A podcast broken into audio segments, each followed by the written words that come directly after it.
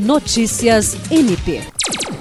Projeto social do Ministério Público do Estado do Acre, idealizado e coordenado pelo promotor de justiça Iverson Bueno e executado em parceria com o Educandário, Exército Brasileiro, Poder Judiciário, Prefeitura de Cruzeiro do Sul e Governo do Estado, o Conservatório Musical do Vale do Juruá tem se destacado culturalmente em, em prol de crianças e adolescentes da região, tendo se tornado referência na área musical no Acre.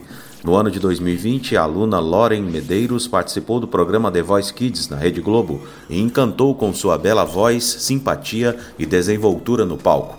Já em 2021, o professor de canto Gustavo Matias se inscreveu no reality e chegou até a final do programa, se sagrando vice-campeão.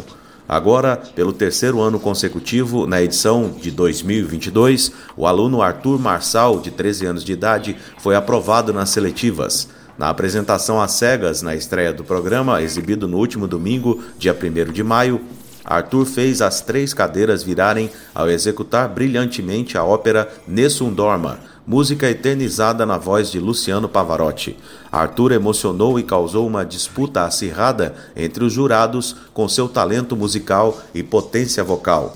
Segundo o promotor Iverson Bueno, o Conservatório Musical do Vale do Juruá não é apenas uma escola de música, pois já se transformou em um verdadeiro refúgio e espaço para aconchego e filosofia de vida desses jovens. William Crespo, para a Agência de Notícias do Ministério Público do Estado do Acre.